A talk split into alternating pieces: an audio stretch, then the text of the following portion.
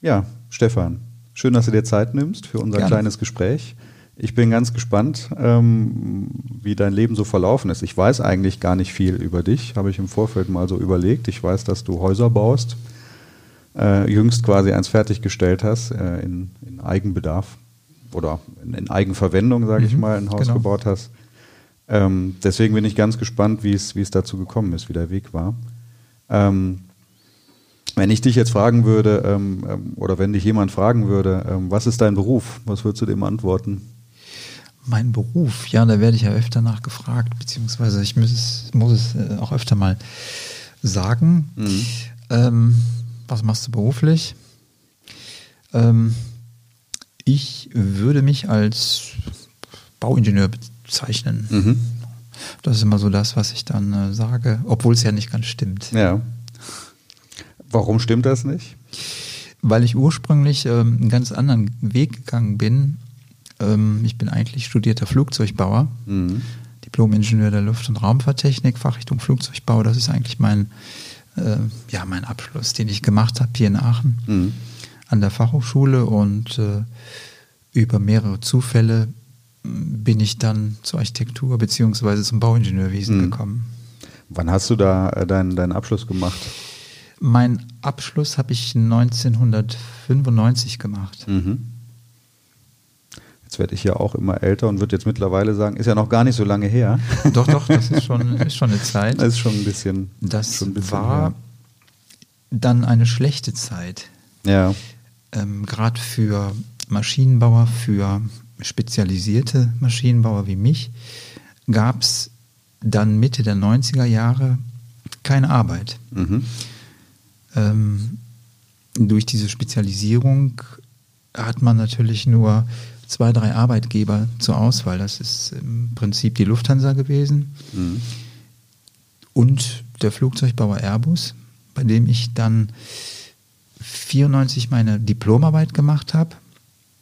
Das war schon eine schwierige, eine schwierige Zeit, Kurzarbeit im Betrieb. Mhm. Und es gab schon keine Aussicht, dass man irgendwie eine Chance gehabt hätte, in, den, in diesen Bereich zu kommen, um da Mhm. zu arbeiten. Deswegen gab es nach dem Studium dann so eine Phase, wo ich nicht so genau wusste, was machst du jetzt? Mhm. in welche Richtung geht's. Und äh, habe zunächst Praktika gemacht, zum Beispiel an der mm, ähm, TU in Hamburg-Harburg habe ich eine Zeit lang gearbeitet im äh, Bereich Flugzeugsystemtechnik, habe einen Prüfstand mit aufgebaut und entwickelt äh, für den Airbus A340. Mhm. Das war eine Zeit, so ein Teil der Überbrückung. Bin dann zurück nach Aachen gekommen, habe äh, beim Spin-off-Betrieb oder bei so einem Spin-off-Unternehmen der RWTH gearbeitet äh, im Bereich Kunststofftechnik. Wir haben äh, ähm, Kunststoffbauteile optimiert, Mülltonnen, Großbehälter zum Beispiel. Mhm. War so ein Projekt, was, an das ich mich jetzt erinnern kann. Finite Elemente Methode, Füllsimulation und sowas waren so die Anfänge der Computertechnik, Mhm. der 3D-Konstruktionsmöglichkeiten, die sich entwickelten auf sogenannten Workstations, glaube ich, diese Mhm. Hochleistungsrechner, die es damals gab, mit diesen ersten 3D-Programmen Ja. die dann wirklich tagelang brauchten, um irgendwas dann zusammenzufügen. Mhm. Ja, das war so eine Zeit und äh, da hätte ich tatsächlich auch anfangen können. Mhm. Hatte ein Angebot bei der Firma von dem damaligen Chef bekommen, dort auch zu arbeiten und äh, habe mir nach einer Bedenkzeit äh, habe ich dann doch entschieden, ähm, das nicht zu machen. Mhm. Weißt du noch warum nicht? Ja, ja, ich weiß warum. das ähm, hat mir eigentlich damals gut gefallen. Es gab allerdings auch noch eine andere Möglichkeit. Ähm, mein Schwiegervater Mhm. hat zu der Zeit als Architekt gearbeitet und Bauingenieur. Okay. Der hatte ein eigenes Büro in der Nähe von Aachen, etwas außerhalb und äh, das fand ich immer sehr interessant. Also ich habe da so ab und zu mal mit äh, Baustellen besichtigt, Mhm. Habe mir das Büro angeschaut. Das war damals noch so diese, ja, alte Methode, wie man eben Mhm. so arbeitete. Mhm. Es gab dieses große Zeichenbrett, da wurden dann die äh, Pläne gezeichnet. Es gab noch Mhm. einen Architekten, der für uns mitgearbeitet hat oder für ihn damals. Und ähm, klassische alte Handarbeit. Mhm. Das war dann so 96, Ja, genau. 97? Mhm. Das war 95, 96, 97, genau. Mhm. Und ähm, Habe ich meine Ausbildung begonnen als Bauzeichner, Architekturbüro. Aha. Insofern Ja, du habe ich da so auch jetzt ein Bild, ein kannst du ein dich Bild gut vor Augen. erinnern. Ja. Und äh, durch äh, diese Arbeit in diesem Spin-off der RWTH ähm, und dieses mich äh, beschäftigen müssen mit der 3D-Technik intensiv damals, ähm, bin ich auf die Idee gekommen, quasi den Vorschlag zu machen, das doch in diesem Büro einzuführen. Mhm. Mhm. Und ähm, ja, mein Schwiegervater hat gesagt, finde ich gut. Mhm. Und du könntest dann auch, wenn du dich entschieden hast, äh, dann auch Zeichnungen machen, Mhm. Bauzeichnungen anfertigen. Ähm, das war so die Idee bei der ganzen Geschichte. Das heißt, ich habe mich dann damals wirklich auf die Suche gemacht, was bietet der Markt an Möglichkeiten, gab ja verschiedene Mhm. ähm, Anbieter damals schon, das war so, waren so die Anfänge. Mhm. Und äh, habe dann tatsächlich auch so ein Nemetschek Ja. ähm, so eine kleine Version gab es damals, so ein Allplan oder Mhm. Allcut oder sowas. Ja, Altplan. Allplan. Ja. Das hatten wir nämlich auch im Büro, das waren so Unix-Rechner waren das und da Ja. lief dann auch Altplan drauf und äh, so mit Genau, frühesten es gab noch- 3D-Möglichkeiten. Genau, es gab noch so eine abgeschwächte Version für, für den PC. Für, damals waren das ja ganz einfache, Mhm. äh, leistungsschwache im Vergleich zu heute, leistungsschwache Geräte. Und ähm, das hieß, glaube ich, Alcat. Das habe ich, glaube ich, drüben noch in meinem Büro Mhm. stehen. War noch eine MS-DOS-Version. Okay. Also es waren wirklich die Anfänge. Ja. Aber funktionierte prima. Also ich Mhm. habe das angeschafft für meinen Schwiegervater und ähm, habe mich dann mit diesem Programm auseinandergesetzt. Mhm. Ich hatte in diesem Büro ein eigenes Büro, also ich hatte einen Raum zur Verfügung, einen Schreibtisch gab es, einen Stuhl, Regal, all diese Sachen und äh, ich konnte die Tür zumachen, ich hatte meine Ruhe und das Schöne war, mein Schwiegervater hat gesagt, okay, ich unterstütze dich auch monatlich, hast Mhm. ja kein Einkommen, Mhm. kriegst von mir Geld, damals waren das 1000 D-Mark Mhm. und ähm, das machen wir jetzt erstmal ein Jahr Okay. und in der Zeit als Gegenleistung quasi machst du hier die Bauzeichnung. Mhm. Und so hat sich das ergeben, dass ich in diesen Bereich Bauen, Mhm. Planen, ja, Reingerutscht. gerutscht- reingerutscht Ja. bin. Ja. Richtig, genau. Äh, vor Ort damals hatten wir ein größeres Projekt auf dem Gelände. Da haben wir, pff, mein Schwiegervater, ich sage immer wir, aber mein Schwiegervater hat das gebaut. Das waren, ich weiß nicht, so 18, 20 Eigentumswohnungen damals gab es noch so ein paar Gewerbeeinheiten dabei. Es war ein großes Gelände. Und äh, dadurch habe ich natürlich die Möglichkeit gehabt, vor Ort direkt auch den ganzen Bauprozess zu Mhm. beobachten. Mhm. Ähm, angefangen von den Mauerarbeiten bis hin zum Dachstuhl, Mhm. Ausstattung, ähm, Heizung, Innenputz. Wir haben ja das Schlüssel fertig übergeben mit ähm, Tapeten und Teppichböden und so weiter. Mhm. Und äh, ja, es hat mir Spaß gemacht. Ich stelle mir das jetzt so ein bisschen, oder ich versuche es mir vorzustellen, dass dann ein, ein äh, Luft- und Raumfahrtingenieur äh, auf den Bau kommt ähm, und dann denkt, Gott ist das alles grob und schmutzig und äh, geraten letzten Endes auch, was da entsteht im Vergleich zu dem, was du vielleicht vorher kennengelernt hast bei Airbus oder bei, äh, bei deinem Studium. War das so oder? Ja, ich habe schon schnell gemerkt, dass das natürlich ein Unterschied ist. Mhm.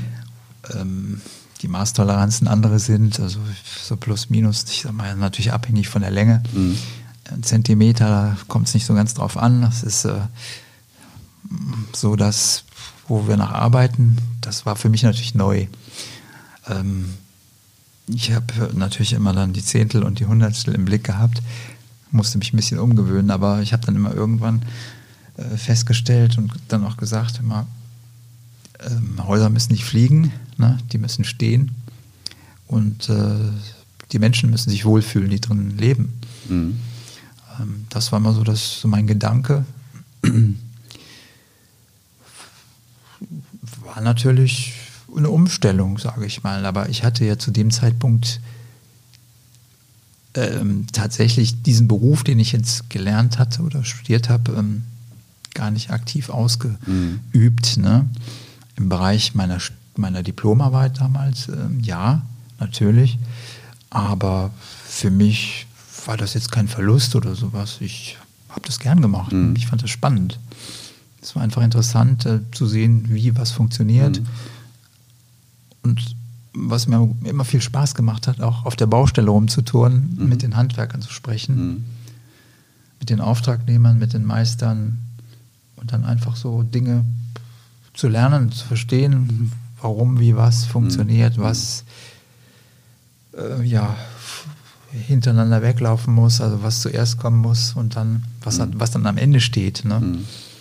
Und äh, ja, klar, mit dem, mit dem Blick auf äh, auf die Dinge und dem Überlegen, ob das alles so richtig ist. Man hat ja auch so seine eigenen Vorstellungen, wie was am besten gehen könnte. Durch die Ausbildung einfach, durch die Schulung. Es ist ja einfach eine technische Schulung. Und ähm, da kommt man natürlich auf die ein oder andere Idee. Mhm. könnte man auch ein bisschen anders machen. Ja.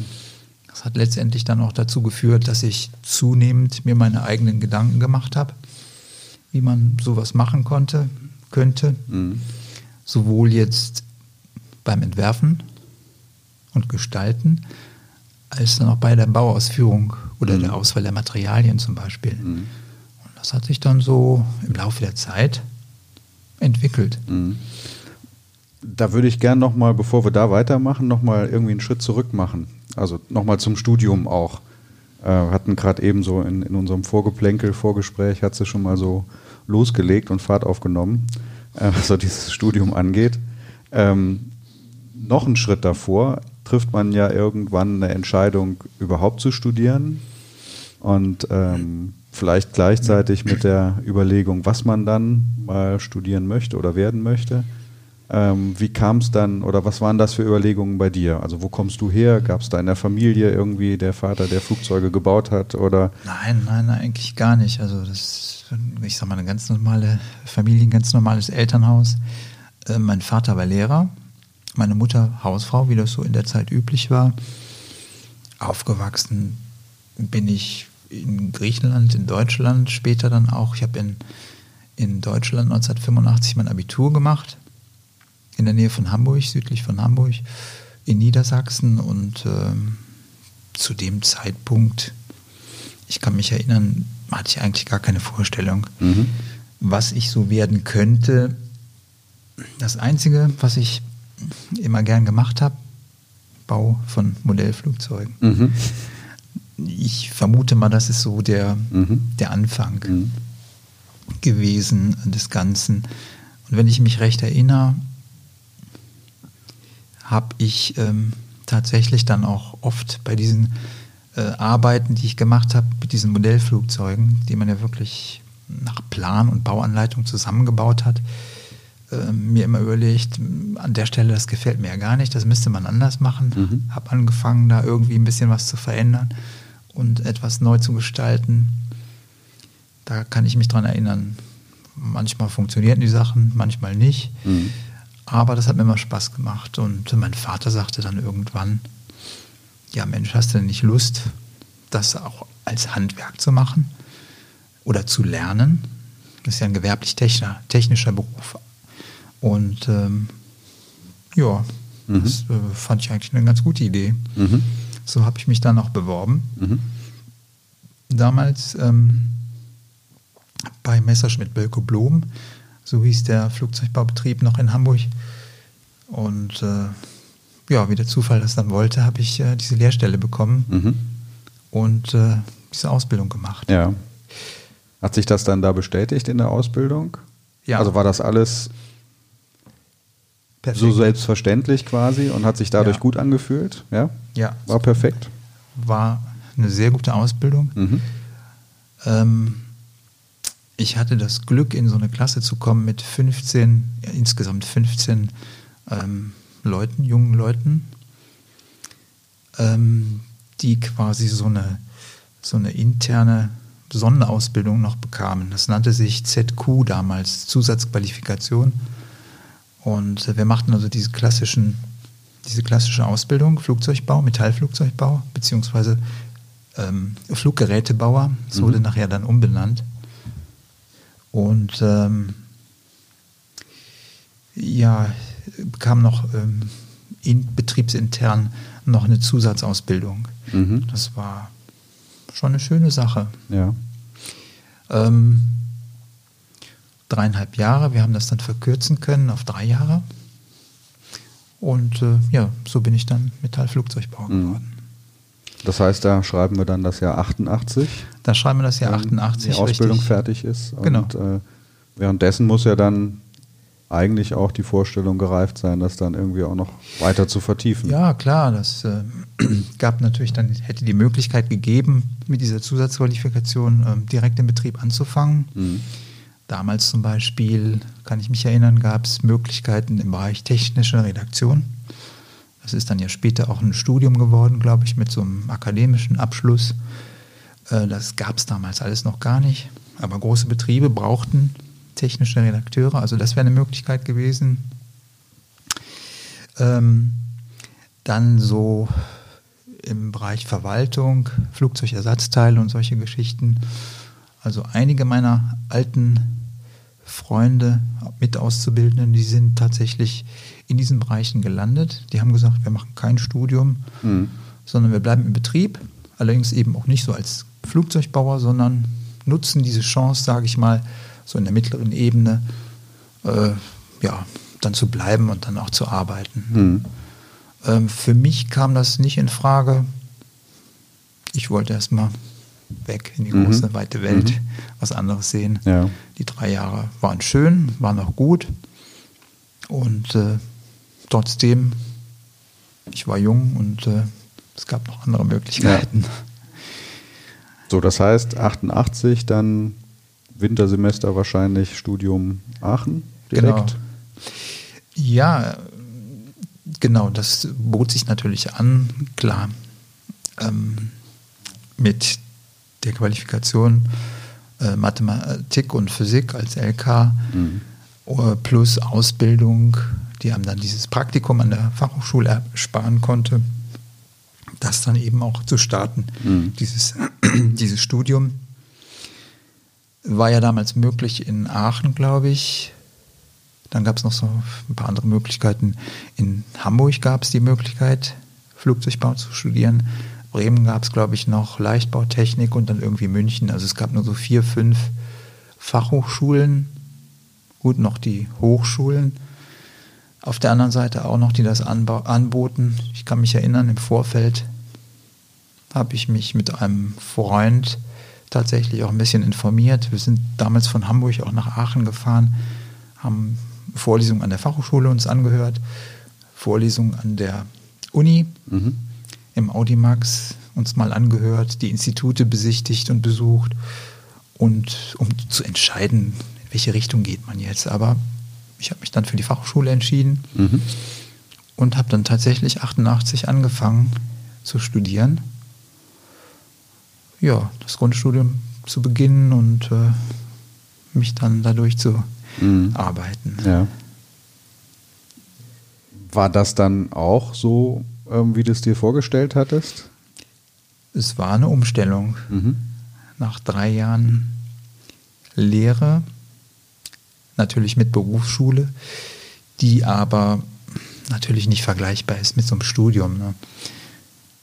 Ja, Grundstudium heißt Grundlagen, Pauken, Mathematik, Physik, Werkstoffkunde.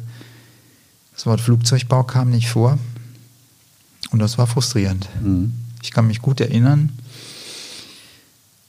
äh, an die ersten Monate der Eingewöhnung in Aachen. Äh, ja, die stehen natürlich äh, unter einem anderen Motto äh, lernen natürlich schon, aber man weiß ja noch nicht so recht, was auf einen zukommt, so in den mhm. ersten Klausuren. Das nimmt man so ein bisschen auf die leichte Schulter. Ich kann mich erinnern, dass ich dann mit den ersten, mit meinen ersten Kumpels, Studienkollegen damals äh, vor der ersten Klausur in der Kneipe versagt bin, was natürlich nicht gut war. Und dann auch dazu führte, dass wir eigentlich, ich glaube, wir waren so zehn Jungs insgesamt, dass dann neun äh, durchfielen und nur einer hatte knapp bestanden. Mhm. Das war ja frustrierend. Mhm. Zweite Klausur hatte ich auch nicht bestanden.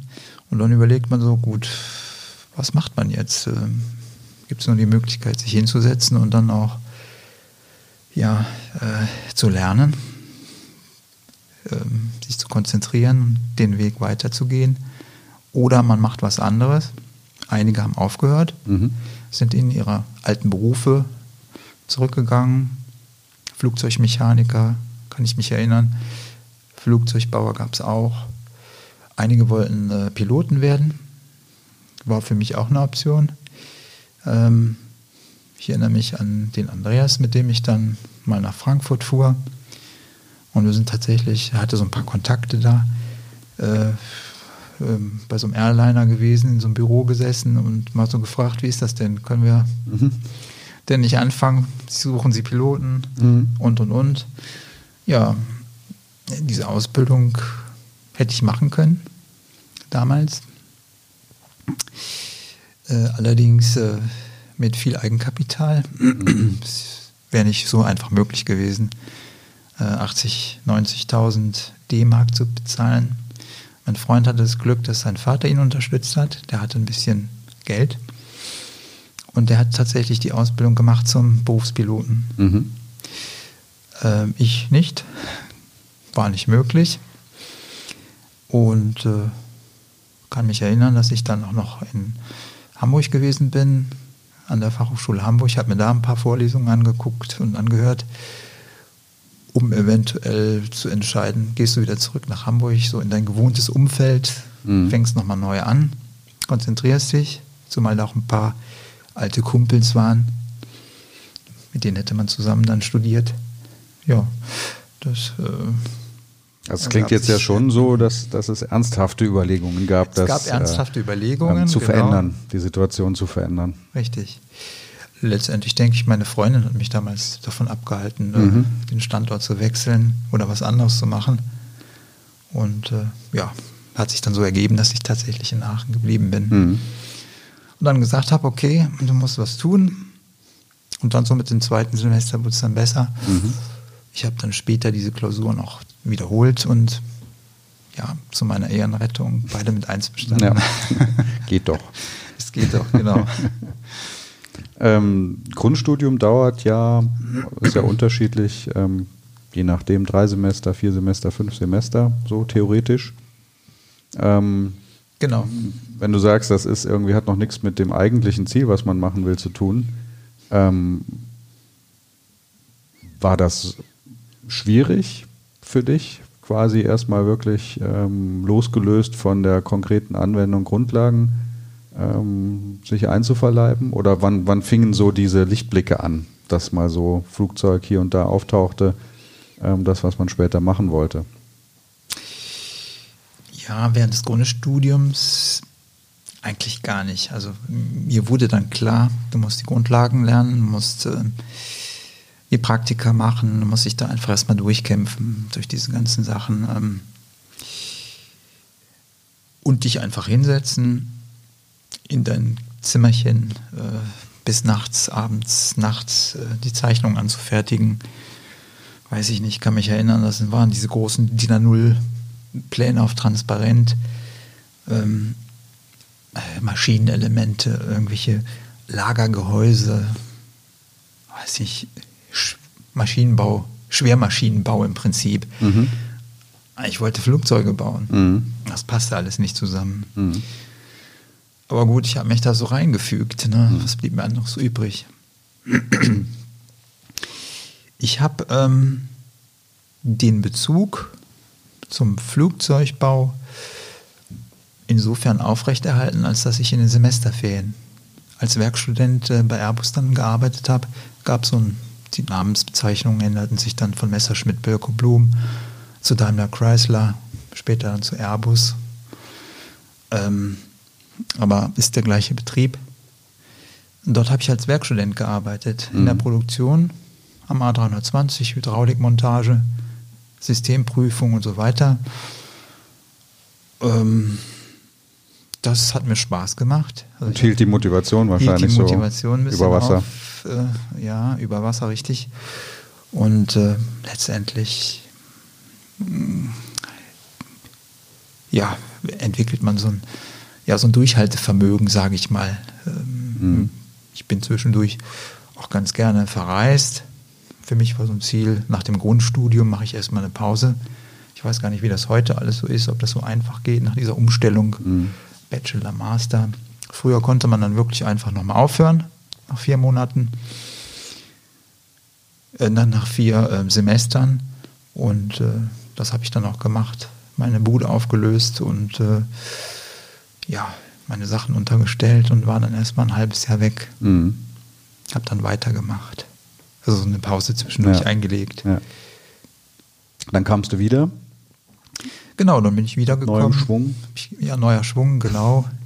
Hatte noch so ein paar Altlasten, die man noch, äh, mit denen man sich nochmal beschäftigen musste. Und dann gab es eigentlich doch ganz, ganz konkret den Willen, das Ganze durchzuziehen und dann auch möglichst schnell zu beenden. Mhm. Ähm, dann kommen ja immer so die Fragen der Spezialisierung zum Schluss. Man Hat ja, damals hatte man die Möglichkeit, Schwerpunktfächer zu wählen. Ich habe mich dann so Richtung Kunststofftechnik entschieden, weil mir das so, ja, erschien, dass das so die Zukunft wäre ne, Mhm. im Flugzeugbau.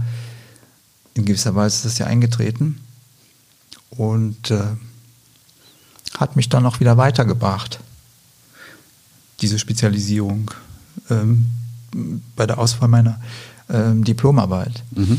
Ich habe mich in Stade damals beworben und äh, Stade ist so ein Standort, Entschuldigung, äh, von Airbus, wo die Kunststoffbauteile hergestellt werden. Mhm. Seitenleitwerk, äh, Höhenleitwerk wird in Spanien gebaut, aber Seitenleitwerk ähm, in Stade. Und äh, da gab es einfach produktionstechnisch bedingte Probleme. Die waren formuliert und äh, ja, ich hatte die Chance, ein Thema da zu bearbeiten. Mhm.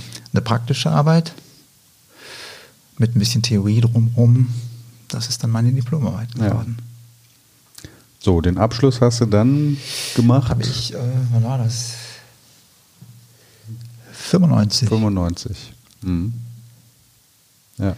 Also dann doch eigentlich gar nicht äh, so lang studiert. 88 Nee, nee, Moment, warte mal. angefangen. Ich, ich, das 95 habe ich mich selbstständig gemacht. Ich bin, ich habe von 88 bis 93 studiert. bis 93. Genau. Ja, ist gar nicht so ewig lang, ne? Also nee, das sind zehn Semester. zehn Semester, Ja. genau.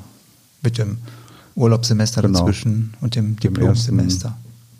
Genau, und dem ersten Ein Eingewöhnungssemester sozusagen. Genau. Ja. Genau, bis 93. Bis 93. 93 habe ich meinen Mhm. Abschluss gemacht, richtig. So, und dann hatten wir ja schon ein bisschen drüber gesprochen. Wir sind also jetzt äh, quasi. Oder ich würde gerne nochmal über den Zeitpunkt sprechen, wo du sagtest, du hattest ein Angebot in Aachen, in, der, ähm, in dem Kunststoff. Genau. ähm, Verarbeitenden, Richtig. Nee, verarbeiten nicht, aber Ähm, äh, entwickelnden Ja, äh, Büro, was dir ein Angebot gemacht hat. genau. Ja. Das, ja, Wäre ja eigentlich genau die Richtung gewesen. wäre in die ne? Richtung So. gewesen, genau. Und ähm, vermutlich finanziell attraktiver als das letzten Endes bei deinem Schwiegervater. Genau. ja, Ähm, das war ein Unterschied. Insofern musste ich ja irgendwas äh, davon abgehalten haben, als jetzt nur. Ähm, also was, was war das genau? Also jetzt nur, du hast gesagt, so diese 3D-Entwicklung, Thematik in, ins Bauwesen quasi zu übertragen, war es das dann tatsächlich? Das klingt noch gar nicht so äh, nach dem Punkt, der es dann jetzt gewesen ist, da ich- Nein zu sagen ich und kann, das kann ich, gar nicht, reinzuspringen. kann ich gar nicht so genau ähm, sagen, was mich dann letztendlich dazu bewegt hat, diesen Schritt zu gehen. Es war in der Tat, wenn ich mich erinnere, ein Angebot, was gut war, äh, von dem man hätte leben können. Also, also es war ein angemessenes Angebot, äh, hätte natürlich auch viel Arbeit bedeutet, mit einem Chef, sage ich mal, einem Gruppenleiter und jede Menge Druck. Das hatte ich damit schon gemerkt, mhm. dass es Auftraggeber gibt, ähm, die dann auch Ergebnisse sehen wollen.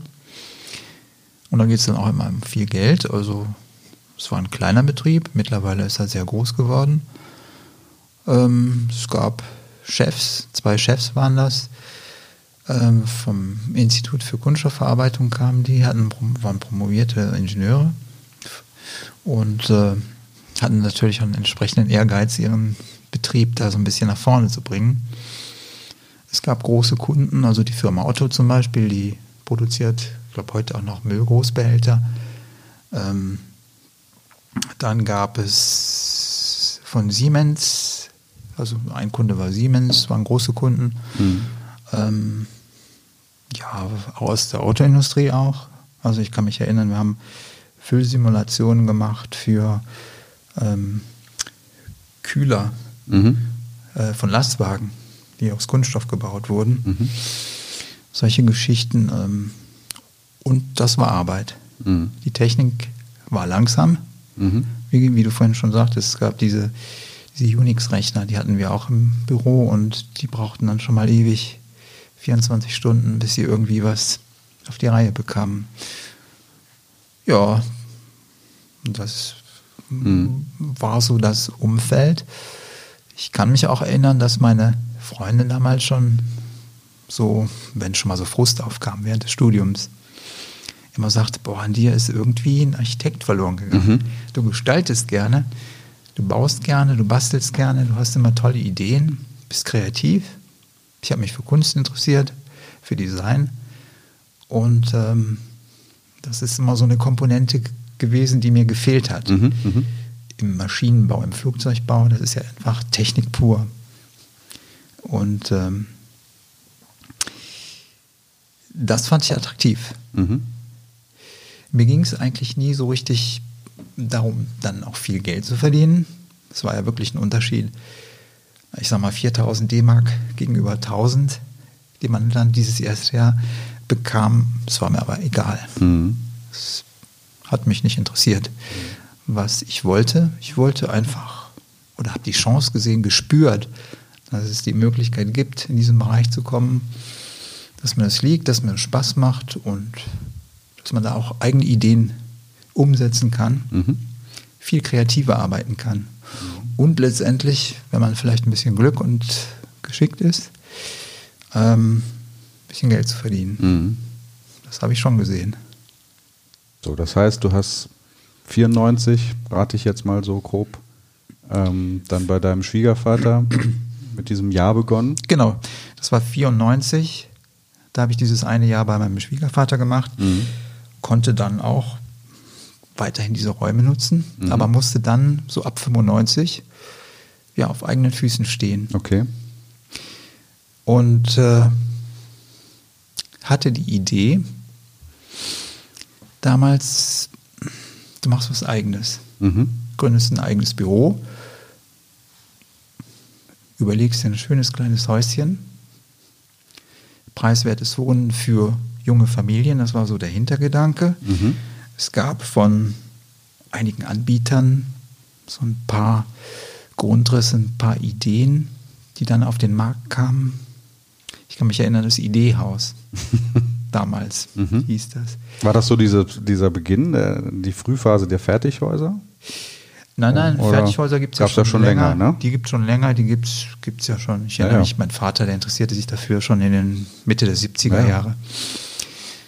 Ähm, das war einfach so eine Idee oder so, eine, so, so ein Weg.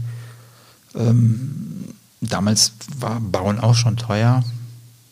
Junge Familien hatten aber das Interesse an Häusern und äh, eben nicht das Geld. Und da kamen so ein paar Ideen, wie könnte man sowas machen. Mhm. Unter anderem eben auch von einem Architekten hier aus der Gegend, ich glaube aus Aachen, ich weiß gar nicht mehr, wie der hieß, der hatte die Idee, das Ideehaus. Mhm zu entwickeln. Ähm, da wurde dann auch ein Musterhaus gebaut. Das suche ich mal raus, ob es das noch gibt. Ähm, in Aldenhofen oder Frei-Aldenhofen und tatsächlich hier in Rötchen stehen auch zwei. Okay. Also es war eine Idee, die ankam und äh, die ich selber auch gut fand. Mhm. Weil es war auch, ich war ja auch jung und ich hatte auch so die Idee, hm, baust dir mal ein Haus für deine Familie. Geld war knapp. Also man müsste doch irgendwie was entwickeln können, was man realisieren könnte zu dem Mhm. Preis Mhm. damals. Und äh, ich hatte dann so einen Anhaltspunkt. Ich meine, das waren so 200 oder 199.000 D-Mark sollte das Haus kosten. Mhm. Komplett. Und ähm, ja, da habe ich gedacht, das kann ich auch. Mhm. Und so habe ich dann angefangen. War im Prinzip zeitgleich, habe mein Büro gegründet und äh, mir überlegt, wie könnte dann so ein Haus aussehen. Mhm. Ich hatte ja nun auch dieses Programm, Mhm. konnte damit umgehen und war in der Lage, äh, das komplett ähm, ja, zu entwerfen und äh, dann auch damals als 3D-Modell auf dem Rechner darzustellen, Mhm. was sehr unbefriedigend war, weil das fand ich einfach nicht gut. Die Berechnungen ewig dauerten dafür, das weiß ich auch noch. Ja. Es gab so eine Pyramide da, Pyramidendarstellung in Nemetschek, wo so diese Stufen nach oben.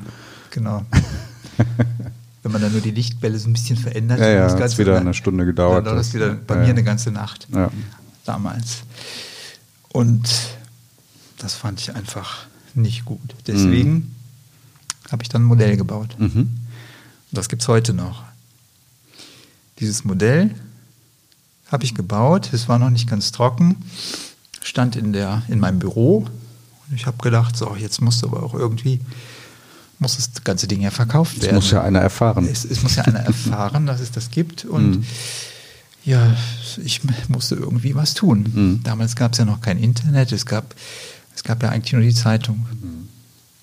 Ja. Wie gesagt, ich hatte dieses Modell, ich hatte die Pläne, ich hatte mir tatsächlich auch so einen kleinen ähm, Prospekt erstellt, in einer Beschreibung, ähm, Quadratmeterzahl, alles, was man halt so braucht. Ähm, die Grundrisse waren dann nochmal aufgeführt. Ähm, war so ein Faltblatt. Mhm. Und ähm, das große Problem war halt Preis. Mhm.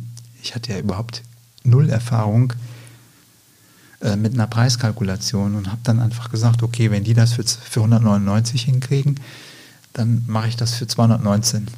Mhm. Es war ein bisschen größer. Ich fand es schöner, attraktiver. Also du hast einfach geraten, geschätzt. Ja, genau. Einfach gedacht, ist ein bisschen größer, wird es auch ein bisschen Richtig. teurer sein. Genau. Kriegen wir schon hin. Ich habe das einfach so gemacht. Mhm. War mutig. Ist ja schon ja, mutig, genau. Ja, es war tatsächlich mutig. Im Nachhinein sehe ich das auch so. Ähm, Aber wenn man jung ist, dann ist man einfach vielleicht ein bisschen mutiger. Ich kann mich noch gut daran erinnern und ich glaube, ich habe diesen Ordner auch noch drüben stehen in meinem Büro. Jetzt nach so vielen Jahren gibt es den noch mit den ersten Zeichnungen und diesem Prospekt. Mhm. Den habe ich da auch noch drin. Ähm, ich habe tatsächlich eine Anzeige geschaltet, eine ganz Mhm. kleine Anzeige, kostete ja auch Geld, ich hatte nicht viel, musste sparen. Und ähm, in Aachener Nachrichten habe ich dann ja, dieses Angebot gemacht. Mhm. Und das nannte sich dann damals, mein, mein Büro nennt sich IPS, Mhm. Ingenieurbüro für Planung im Bauwesen. Und das war mein IPS-Konzepthaus. Mhm. 219.000 D-Mark, so und so viel Quadratmeter, ich weiß gar nicht mehr insgesamt, wie viel es hat. Und dann äh, Bürotelefonnummer. Mhm. Und das erschien dann in der Samstagsausgabe. Und die Idee war dann dahinter, bevor du uns sicherlich erzählen wirst, äh, wie viele Anrufe es dann gab, ähm, dass du das errichtest und dann für den Preis verkaufst oder dass Genau. du quasi, also wie war so diese äh, die Vorstellung, bist du quasi übergibst das dann wieder dein Schwiegervater, das letzten Endes ja auch für den Bauherrn wahrnehmbar gemacht hat. Er wird es wahrscheinlich nicht finanziert haben, denke ich mal, aber Nein, nein, nein. ähm, war so die Idee, dass du das genauso übernimmst, dass du sagst, ähm, ich errichte das mit, mit ich suche mir die Handwerker, ich lasse das bauen äh, und übergebe es dann und dann stelle ich eine Rechnung 219.000 plus. Genau, meine Idee war einfach die, ich trete als Generalunternehmer Mhm. auf. Ich mache alles. Okay. Also von Anfang bis Ende. Der Kunde braucht eigentlich nur das Grundstück. Damals gab es noch Grundstücke, viele oder einige junge Familien hatten tatsächlich schon ein Grundstück Mhm. gekauft und suchten dann auch äh, jemanden für den Hausbau. Mhm. Damals gab es auch schon diese Fertighaushersteller, die waren auf dem Markt. Ähm, die andere Möglichkeit, der freie Architekt. Und ich wollte eben komplett alles aus einer Hand Mhm. zu einem Festpreis, garantierter Festpreis anbieten. Mhm. Mit einer vernünftigen, guten Ausstattung und ein solides, schönes Einfamilienhaus. Mhm. Der Kunde sollte dann eigentlich am Ende einfach einziehen und fertig. Mhm. Das ist so der Plan gewesen. So, wie viele Anrufe kamen denn dann? Ja, tatsächlich. Ähm, du wirst es nicht glauben, aber an dem Samstag hatte ich insgesamt, ich habe diesen, äh, diesen Zettel. Hast du auch noch die Telefonliste? Auch noch, die, die Telefonliste habe ich noch, das, ist, äh, das ist eine Erinnerung. Nicht Kam schlecht. tatsächlich, Muss man äh, gleich mal zeigen. Ja, müsste ich irgendwie müsste ich raussuchen, aber habe ich noch. Ja. Und äh, kamen tatsächlich fünf Anrufe. Und das war schon eigentlich Das macht einen doch zufrieden, oder? für einen oder Samstagvormittag. Ähm, ich kann mich genau erinnern, ich saß äh, an meinem Schreibtisch dort im Büro am Telefon und wartete einfach nur ab. Hast, hast gedacht, läuft, oder? Ja, ich, Oder geht gut los, sagen wir so. ich hab, ja? war überrascht, dass Ja. es gut losging und äh, es ist dann tatsächlich auch so gekommen, dass der zweite Anrufer, mhm. der hat das Haus gekauft. Der hat's gemacht. Der hat es gemacht. Mhm. Ähm, das- Die anderen vier nicht, die hatten sich noch Die anderen vier informiert und die äh, haben sich nur informiert, Okay, genau. mhm. Den habe ich dann auch tatsächlich das ist ja meine, eine super Quote eigentlich. meine Unterlagen zugeschickt Mhm. und äh, von denen habe ich dann aber auch nichts mehr gehört. Okay. So war das. Dann aber hat er es aber ja nicht gekauft, oder? ähm, ja, ich kann mich erinnern, also wir hatten uns verabredet, ähm, junges Ehepaar, Mhm. beziehungsweise die waren damals noch gar nicht verheiratet, aber die wollten, hatten ein Grundstück und wollten tatsächlich dieses Haus haben, Mhm. mit so ein paar kleinen Änderungen. Und ähm, ich hatte ja dieses Modell, da war so die Farbe noch nicht richtig trocken. Da habe ich das in mein Auto gepackt. Ich weiß, für die Fahrt zum Kunden, zu meinem ersten Kunden, habe ich mir dann auch noch ein, ein Auto ausgeliehen, weil ich so eine alte Schrottkarre hatte. Mhm. Das muss ja so ein bisschen Mhm. seriöser aussehen. ähm, bin ich dann dahin gefahren mit diesem Modell unterm Arm, Mit der frischen Farbe. mit der frischen Farbe dran Mhm. und habe das da im äh, Wohnzimmer auf den Tisch gestellt. Mhm. Und wir haben dann da gesessen und ja, ich habe die Fragen beantwortet. Und die zwei waren begeistert. Ja. Und so hat sich das ergeben, dass ich mein erstes Haus gebaut habe. Es gab noch so ein paar Änderungen, Zusatzwünsche. Es gab noch so einen kleinen Erker mit dran. Die Fenster wurden noch so ein bisschen umgestaltet, die Treppe irgendwie etwas anders gemacht. Mhm. Es waren im Grunde Kleinigkeiten, die ich dann auch noch mal so völlig ja, unwissend, Mhm. was die Finanzen angeht, dann mal so kalkuliert habe. Mhm. Und ich glaube, das Haus habe ich dann zum Schluss für 240.000 rum, irgendwas in dem Dreh, habe ich das Mhm. verkauft. Mein Schwiegervater sagte dann, oh, da wirst du wahrscheinlich noch nicht viel oder gar nichts dran verdienen. Das war dir wahrscheinlich nicht so wichtig. Das war Fürs erste erst- Haus. Ja, war mir Hauptsache, es geht los. Es geht los. Ja. Und äh, ich wusste, dass ich das irgendwie hinkriege und dass auch was übrig bleibt. Mhm. Und äh, ja, dann habe ich mir überlegt, wie kann man das machen, Schritt für Schritt. Ich hatte natürlich immer so ein bisschen ähm, Rückendeckung von meinem Schwiegervater. Mhm. Den konnte ich natürlich immer fragen, wie ist denn das mit so einem Zahlungsplan? Mhm. Wie läuft das? Ähm, es gab ja Handwerker, Mhm. mit denen wir zusammengearbeitet haben oder er damals zusammengearbeitet hat, die ich dann auch kannte. Und äh, dann habe ich mir auch einen Plan gemacht. Ja, und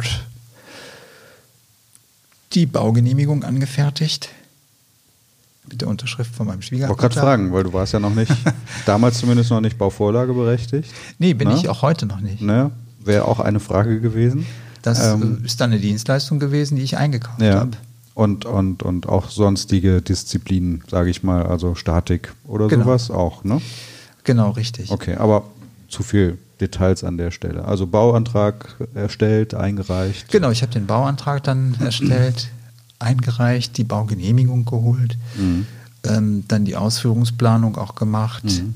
und äh, dann habe ich äh, ja äh, das erste Geld quasi verdient damit. Das war so die erste Ratenzahlung auch. Erstellen der Baugenehmigung, Ausführungsplanung, Mhm. die Vorbereitung, Einholen der Statik. Und ja, das da blieb dann immer so ein bisschen übrig. Da konnte Mhm. man dann von leben und es ging weiter. Ähm, ja, ich habe mir dann einen Bauunternehmer gesucht. Ähm, und dann ging es einfach los. Und hat es funktioniert, das erste Haus? Es hat funktioniert. Ja, Das ist ja auch schon ja. toll. Ja, also hätte ja auch irgendwie äh, doof laufen können. Ich weiß jetzt Hätte nicht. in die Hose gehen ähm, können.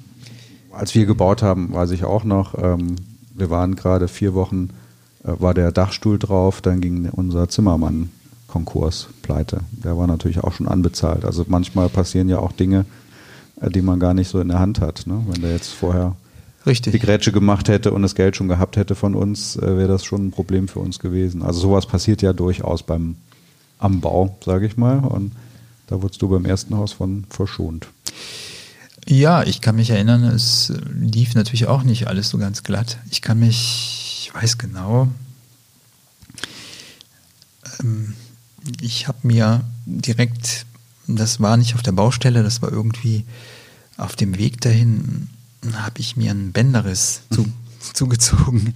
Äh, Infolgedessen hatte ich dann auch ein äh, Gipsbein und bin dann mit Krücken und Gipsbein Mhm. durch die Baugrube gestapft. Das weiß ich noch, das war so der Anfang. Und äh, zumal ich äh, geplant hatte, auch die Erdarbeiten, die ganze Vorbereitung für den Rohbauer, ähm, mehr oder weniger so in Eigenleistung herzustellen. Mhm. Äh, Das funktionierte dann alles nicht. Ich hatte dann noch so ein, zwei Leute, die haben mir geholfen. Ähm, wir hatten dann einen Bagger geliehen. Der blieb dann auf halber Strecke stehen, hatte einen Defekt und äh, ich dann mit meinem Gipsfuß und das funkt, es funktionierte einfach alles nicht richtig Mhm. gut. Ähm, sodass ich das, muss ich einsehen, das muss ich irgendwie abgehen, äh, abgeben. Und äh, Mhm. ja, hier müssen wir unterbrechen, oder? Wir machen mal eine kleine Pause, Hier genau. machen wir einen Cut. Weiter geht's. Ähm, ja, wir waren stehen geblieben mit deinem Gipsfuß äh, in der Baugrube äh, und der Abwicklung des ersten genau. Hauses, des ersten Konzepthauses. Ja, damit habe ich dann meine ersten Erfahrungen gesammelt. Mhm. Das war dann ja auch direkt 95, 96 so in der Kante, oder? Du Ja. sagst 95 hätte sich selbstständig gemacht. Genau, ich meine, das, das ja Haus so- habe ich dann 96 Ja, gebaut, ja. ja. Genau. Mhm. Und äh, ja, nach diesen Anfangsschwierigkeiten ging es dann aber ganz gut weiter. Ich hatte ja einen Bauunternehmer, der mir den Rohbau hochgezogen hat. Dann tatsächlich ein äh, Zimmermann, ein Dachdecker. Die arbeiteten zusammen, es waren zwei Brüder. Mhm. Der eine war Zimmermann, der andere Dachdecker. Also es war prima. Mhm. Ja, dann habe ich Stück für Stück dann die Fenster einbauen lassen und äh, so weiter. Diesen Mhm, ganzen ja, Bauablauf, ja. das kennst du ja auch. Bis äh, zur schlüsselfertigen Übergabe. Mhm. Dann alles äh, ja, fertig hergestellt. Mhm. Und das Haus gibt's noch? Das Haus gibt es noch, ja. Mhm. Das äh, steht noch. Ich bin jetzt, ja, ehrlicherweise jetzt sehr lange nicht mehr da gewesen. Das habe ich in Jülich, Okay. in Jülich gebaut. Mhm. Und äh, das, denke ich mal, müsste es noch geben. Jetzt äh, hast du bestimmt äh, drüber nachgedacht, wie es nach diesem ersten Haus weitergeht, garantiert. Hast du dann noch weitere Anzeigen geschaltet oder gab es dann so diesen Effekt der, der Mund-zu-Mund-Propaganda oder dann wurde da mal ein Haus gebaut, dann hing wahrscheinlich irgendwie ein Schild von dir da an Bauzaun und Ja, oder wie ging es weiter? das war ein kleines Neubaugebiet, in dem ich dieses erste Haus gebaut habe. Und ähm, tatsächlich weitere Werbung brauchte ich gar nicht machen. es hat dann ist dann Folgendes passiert, dass ich irgendwann, das muss dann auch so Ende 96, Anfang 97 gewesen sein, durch dieses Baugebiet fuhr. Die Baustelle war eigentlich abgeschlossen. Aber man hat ja das ein oder andere doch noch mal dann da zu tun, weil der Bauherr äh, vielleicht einen kleinen Mangel feststellt, Mhm. den man dann beheben muss, weil man in der Verantwortung steht. Ähm, fuhr ich also da diese Schleife durch dieses Baugebiet und sah auf einem Grundstück ein Schild stehen zu verkaufen mit einer Mhm. Telefonnummer. Und äh, das fand ich natürlich interessant. Ich habe dann direkt angerufen und äh, mich mit dem Eigentümer unterhalten. Und für mich war dann direkt klar, das kaufe ich. Mhm. Das heißt, das war dann der Schritt zum Bauträger. Mhm. Also kaufen mit dem, mit dem Plan, dann das Haus darauf zu bauen und dann quasi Haus mit Grundstück zu verkaufen. Richtig. Mhm. Ähm, durch die Planung des ersten Hauses auf diesem äh, Gelände m, kannte ich natürlich den Bebauungsplan. Ich hatte ähm, die Maße der einzelnen Grundstücke im Büro liegen in meinem Ordner und hatte direkt gesehen, dass sich das Grundstück anbietet für ein Doppelhaus. Mhm. Dann habe ich gedacht, okay, baust du dein erstes Doppelhaus als Bauträger. Mhm. Ja, das habe ich dann gemacht. Mhm. Dann habe ich äh, mich wieder hingesetzt und äh,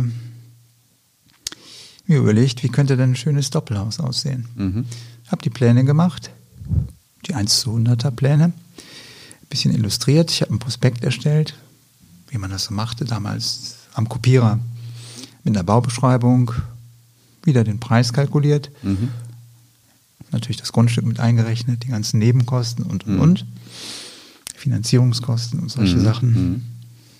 Dann überlegt, okay, wie mache ich das? Anzeige geschaltet. Das war ja damals der übliche Weg. Und hat ja gut geklappt. Der hatte gut geklappt. Gab auch noch andere Möglichkeiten. Ich erinnere mich, dass ich ähm, in diesem Ort einen, den Zeitungsausträger angesprochen habe und dem gesagt habe, hör mal hier, ich druck dir jetzt mal 200 äh, Flyer, die legst du bitte mit in die Zeitung, wie die andere Werbung auch. Und dann verteilst du das mit in die Haushalte. Und das hat er auch gemacht. Mhm. Da komme ich später noch zu. Okay. über die Anzeige in der Zeitung ähm, habe ich tatsächlich, ich meine, das war damals so, dass ich da gar keine Resonanz hatte. Also es lief schleppend. Hattest du das Grundstück schon gekauft oder war das quasi so ein Deal mit dem Verkäufer? Du suchst erstmal und wenn nein, das nein, alles nein. klar ist. Ich dann- habe das Grundstück gekauft. Okay. Ähm, bei der Finanzierung hat mir damals mein Vater geholfen, Mhm. so ein bisschen das Eigenkapital zur Verfügung zu stellen. Aber das kostet ja dann erstmal Geld, wenn es da liegt. Das ne? kostet Geld, Das richtig. Mhm. Genau, du musst es finanzieren und äh, ja, musste Okay. dann den Rest über die Sparkasse finanzieren. Also das waren dann so meine ersten Kontakte ja, mit der Bank. Und ich war dann quasi auch verantwortlich für die Finanzen. Mhm. Nicht nur für die Planung, Mhm. sondern dann für alles im Mhm, Grunde. Ne? mhm. Und das war dann die neue Herausforderung. Mhm. Also Verkauf lief, lief schleppend. Ja, ich habe dann tatsächlich einen Makler eingeschaltet. Mhm. in Jülich damals. Und der hat mir den ersten Kunden gebracht. Und ähm, dann war die erste Doppelhaushälfte verkauft. Mhm. Das heißt für mich das Signal anfangen. Und dann habe ich angefangen mit den, nicht mit den gleichen Handwerkern, das stimmt nicht. Ich hatte dann die zwei Brüder, mit denen ich den Dachstuhl und die Dacheindeckung gemacht hatte bei dem ersten Haus, die habe ich gefragt, ob sie denn nicht Lust hätten, auch den Rohbau zu machen. Mhm. Und die haben tatsächlich Ja gesagt. Das heißt, ich hatte so ein, ich hatte im Prinzip drei Gewerke in einer Hand. Und Das vereinfacht natürlich. Ja. vereinfachte die ganze Sache ein bisschen. Also ich habe immer versucht, alles ein bisschen zu optimieren. Und äh, gut, wenn man ein Doppelhaus baut, dann kann man eigentlich nicht nur eine Hälfte bauen, dann musst du alles insgesamt hochziehen. Mhm. Ähm, Ja, zumindest Rohbau, ne? Klar. genau. Ja. Das heißt, ich musste die zweite Hälfte finanzieren, war auch kein Problem bei der Bank. Und äh, während der Bauphase, also ich glaube, da war noch nicht mal das Dach drauf, ist dann noch zügig die zweite Hälfte verkauft worden. Auch über diesen Makler. Mhm. Ja, damit war ich dann wieder im grünen Bereich. Waren es dann schon drei Häuser? Dann waren es drei Häuser, richtig. Auch ohne besondere äh, Katastrophen. Tatsächlich, ohne mhm. besondere Katastrophen. Das lief alles super. Mhm. Das waren tolle Bauherren. Ich kann mich erinnern, der eine hatte einen großen Schlafzimmerschrank. Das heißt, ich musste das ganze Obergeschoss oder dieses Dachgeschoss musste ich umplanen, nur für diesen Wohnzimmerschrank. Aber diese Serviceleistungen, die waren bei mir alle so mit drin, da habe ich nie irgendwie. Ja, du, du arbeitest für dich selber, ja, ne? Genau. Das ist halt, das ist der Unterschied. Ja, mhm. absolut. Ein Riesenvorteil. Also du bist flexibel, du kannst auf Kundenwünsche direkt eingehen, mhm. bist schnell vor Ort, du kannst auch mal sagen, du, du kannst ja direkt entscheiden. Mhm. Ähm, ja, kein Problem. Man hat ein Gefühl dafür. Ähm, ja, und in der Kombination, ähm, du musstest ja nicht nur mit deiner Stunden, mit deinem Planungsstundensatz quasi dann Geld verdienen, konntest damit Geld verdienen, sondern ja auch mit dem Bau an sich. Ne? Insofern hast du da ja auch so, bist ja auch nochmal flexibler. Genau, mich interessierte dann eigentlich nur so das, was am Ende übrig mhm. bleibt. Ne? Ich hatte mir das immer vorher natürlich ausgerechnet. Mhm. Mittlerweile mit ein bisschen mehr Erfahrung. Ich habe mir dann, im Grunde war meine Kalkulation für so ein Haus, waren DIN A4-Blatt, die einzelnen Gewerke aufgeschrieben und dann kurz überlegt, Rohbau 40.000, mhm. Dach mhm. 8.000. Das ging damals noch, ne? Das ging damals, so, geht da heute auch nicht, noch. Ja, ist ein bisschen mehr Dynamik, glaube ich, drin heutzutage. Ne? So. Genau, Aber, bei der Preisentwicklung. Ja, ja Richtig. Ja. Das, das war dann 97. Das war 97. Okay. Also ich hatte dieses Doppelhaus verkauft und ja, es war einfach gut. Mhm. Und dann ging es weiter. Es ging automatisch immer weiter. Mhm. Ähm, zu der Zeit wurde dann an einer anderen Stelle in Jülich auch ein Baugebiet erschlossen. Und ähm, dann habe ich einen Kunden bekommen. Ich bekam einen Anruf irgendwann. Der meldete sich und äh, hatte in dem Ort gewohnt. Oder ja, doch hatte in dem Ort gewohnt und war über irgendwie einen Zufall an diesen Flyer gekommen, den ich vor, vor einem halben Jahr oder einem Jahr äh, da aus, habe austeilen lassen. Mhm. Und aufgrund dessen, ähm, ja, hat, das hat er sich gemeldet. aufbewahrt, hat er sich gemeldet, hatte mhm. vielleicht die Baustelle irgendwie ein bisschen beobachtet und sich dafür interessiert und schlussendlich hatte ich den nächsten Kunden. Mhm. Auch wieder in Jülich. Mhm. Und äh, für die beiden habe ich dann auch ein Haus gebaut, ein mhm. Einfamilienhaus. Wieder mit dem gleichen Team. Rohbau, ähm, mhm. Dachstuhl, Dacheindeckung. Und äh, ja, wir waren dann mittlerweile schon so ein bisschen eingespielt. Man war aufeinander eingestellt, jeder wusste genau, was er äh, vom anderen erwartet und wie es eben laufen soll. Und das heißt, ich hatte auch ein bisschen Zeit, mich dann wieder für die anderen Sachen mhm. ähm, ja, genauer zu informieren und äh, zu interessieren. Auch neue Kunden oder zu überlegen, wie geht es jetzt weiter. Also man versucht natürlich auch, sich so ein bisschen Freiraum zu schaffen. Mhm. Schlussendlich, das Haus war auch fertig, vollkommen ohne Probleme. Probleme gibt es natürlich immer, wenn ja. ich das so sage. Ähm, das sind aber so die Kleinigkeiten, ja, ja. für die man immer eine Lösung findet. Und äh, ja, ich habe zu meinen Bauherren eigentlich immer auch ein gutes Verhältnis mhm. gehabt, dass man sich mal einlud zum Kaffee. Das gab es dann auch. Also es gab eigentlich nie irgendwie Streit oder mhm irgendwie ein Punkt, über den man sich nicht geeinigt hätte. Mhm. Ähm, das nächste Haus waren dann Freunde von diesem Bauherrn. Mhm. Und für die habe ich damals, ja, man kann schon sagen, eine Villa gebaut. Mhm. Ähm, ging dann immer ein bisschen weiter raus Richtung Mönchengladbach. Einem ganz kleinen Dorf, weiß nicht, 200 Einwohner. Habe ich eigentlich mein bestes Geschäft gemacht in dem Nest äh, viel Fahrerei hin mhm. und her, mhm. aber ja, auch problemlos. War ein großes Haus mit einer Einliegerwohnung und äh, Garagen und so weiter und so fort. Also mhm. es war schon etwas aufwendig. Dann ging es weiter. Die Tante von dem Bauherrn wollte von mir ein Haus haben, mhm. im gleichen Ort, mhm. nebenan auf dem Grundstück. Für die habe ich einen großen Bungalow gebaut. War eine ältere Dame, so um die Mitte 60. Die hatte noch so die Vorstellung aus den 70er Jahren, wie so ein Haus aussehen müsste. Das war dann mein erstes Klinkerhaus, mhm. was ich baute im Bungalow-Stil.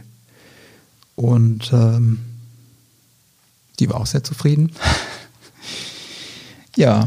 Aber das klingt jetzt so ein bisschen nach, nach äh, eigentlich einem normalen Job, ne? Ja. Du bist quasi Architekt. Ich nenne es mal so. Also weiß auch, dass das äh, mit was anderem noch verbunden ist, aber du bist der Planer. Äh, du hast einen, einen Sack voll Handwerker, die äh, den Job erledigen. Du wickelst das alles für die Kunden ab. Die überweisen letzten Endes dir die Rechnung, das Geld, du gibst es weiter. Also du machst ja alles letzten Genau. Endes. Ne? So, ähm,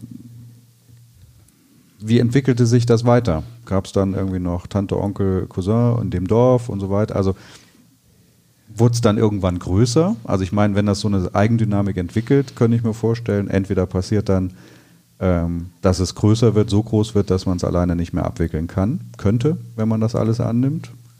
Ähm, oder man will sich technisch irgendwie weiterentwickeln und sagen, ich habe jetzt ähm, andere Ambitionen, ich will jetzt nicht nur in Anführungsstrichen Häuser bauen, sondern das sollen jetzt bestimmte Art von Häusern sein.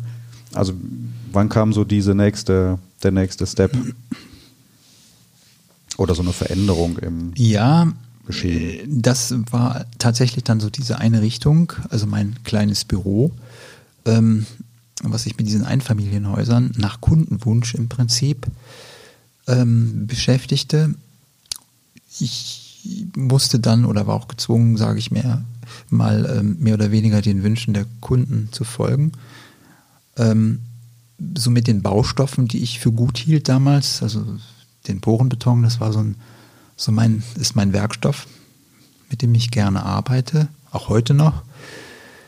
Ähm, damals mit der Firma Hebel noch zusammen, die mich unterstützte, auch mit, mit ähm, Logo und, und ähm, Anzeigenkonzepten und so weiter. Gab es so ein bisschen Marketingunterstützung. Das hatte ich. Die hatten vielleicht so die Idee, ich könnte größer werden, die könnten da so ein bisschen mitverdienen. War aber nie so meine Absicht, jetzt ähm, groß zu werden und möglichst viel Geld zu verdienen. Mir war es eigentlich immer wichtig, vernünftige, schöne Einfamilienhäuser zu bauen, um den Kunden auch ja, zufrieden zu machen. Mhm. Was zu schaffen, wo er sich wohlfühlt, mit ihm gemeinsam einen Plan zu entwickeln. Natürlich auch mit dem Hintergedanken, da Geld dran zu verdienen. Das muss ja sein, klar. Das muss Logisch. sein, sonst kann man nicht leben, das ist klar, aber das war eigentlich meine Idee. Mhm. Ähm, parallel zu meinem Büro hat sich dann mit meinem Schwiegervater ähm, noch eine Firma entwickelt, die wir zusammen gegründet haben im Laufe der Zeit. Ähm, und wir haben dann auch größere Projekte gemacht. Also wir haben Eigentumswohnungen gebaut, die ich betreut habe. Ähm, wir haben Doppelhaushälften gebaut. Ähm, jetzt nicht nur eine oder zwei, sondern etwas mehr, Mhm. so in so einer Straßenzeile. Und das war einfach mein Job. Mhm. Auch von Anfang bis Ende. Also wir haben die Grundstücke gekauft. Mhm. Das waren natürlich dann Summen, die ein bisschen äh, größer waren. Mhm. Das konnte ich nicht ganz alleine machen. Mhm. Da brauchte ich meinen, meinen Schwiegervater. Und ähm, was dann so die Konzepte anging, die Entwicklung dieser Grundrisse und Marketing, Verkauf, Abwicklung, im Prinzip diesen Schlüsselfertigbau als Generalunternehmer, Mhm. das habe ich dann alles gemacht. Mhm. Ja, und so sind dann viele Häuschen entstanden. Mhm. Alle so in, in und um Aachen rum. Genau, richtig. Also in der Jülicher Ecke, einiges dann auch in, in Würselen. Das ist so dieser Bereich, in dem wir damals Ja. gearbeitet haben. Ja. Das heißt, das sind dann jetzt die, die frühen 2000er zeitlich, sind wir jetzt, ne? Oder? Ja, Richtig, dann. genau. Oder um die Jahrtausendwende dann. Genau, 2000, 2001. Ja, das Mhm. kann man sagen. Ja. So in etwa. Parallel dazu natürlich die anderen Häuschen. Ja. Ich habe dann noch ein Bauträgergeschäft gemacht hier in, in der Eifel dann, weil ich ja hier mein Büro hatte, habe ich dann gemerkt, in diese Richtung kann man sich auch entwickeln. Mhm. Habe dann damals auch ein Grundstück in Lammersdorf gekauft und da ein schönes Doppelhaus gebaut. Mhm. Nach dem Muster wie Ja. das erste, so, sozusagen das allererste. Und das war auch direkt verkauft. Es sind Mhm. auch zwei schöne Häuser geworden. Es hat sich also ständig irgendwie so weiterentwickelt. Mhm. Hat es ja dann irgendwie nicht. Ne? Irgendwann kam ja dann. Das letzte Haus habe ich ähm, hier in Rötchen gebaut. 2006. Mhm. Das war dann auch so die Zeit, man merkte das schon so um 2, 3, 2, 4, 2, 5, 2, 6. Da wurde dann alles ein bisschen schwieriger. Mhm. Immo- Immobilienbranche ähm, ja, war am Einknicken. Man konnte keine Geschäfte mehr machen. Ich weiß, wir hatten in, wir haben übrigens auch in Rott haben auch mehr, ein Mehrfamilienhaus gebaut mit, ähm, mit damals neun Wohneinheiten in der Rötchener Straße. Mhm. Und das war ein gemeinsames Projekt, was dann so am Ende Probleme brachte. Es war Mhm. natürlich finanziert. Wir hatten nur ein, zwei Wohnungen verkauft und der Rest, der hing. Mhm. Und äh, ja, dann kommt man ins Schwitzen, wenn man plötzlich Mhm. eine Million Schulden hat. Ja. Lag das damals eher daran, dass, äh, dass ähm, woran lag es denn eigentlich? Weil heute und heutzutage 2000, äh, seit 2000, weiß ich nicht, gefühlt würde ich mal schätzen, seit 2011, 12 ist ja Immobilienbranche eine super Branche Ja, geworden. Ne? Und äh, fünf, sechs Jahre vorher gar nicht. Also woran lag das damals? War das so ähm, ähm, noch so diese Übergangszeit, Wirtschaft, so lala? Und ähm, also ich weiß auch, in meinem Büro war damals auch viel, 2005, 2006 war auch teilweise mal Kurzarbeit angesagt und so weiter. Ähm, war das so die herannahende Krise, die das damals war? Oder die noch zu hohe Zinsen?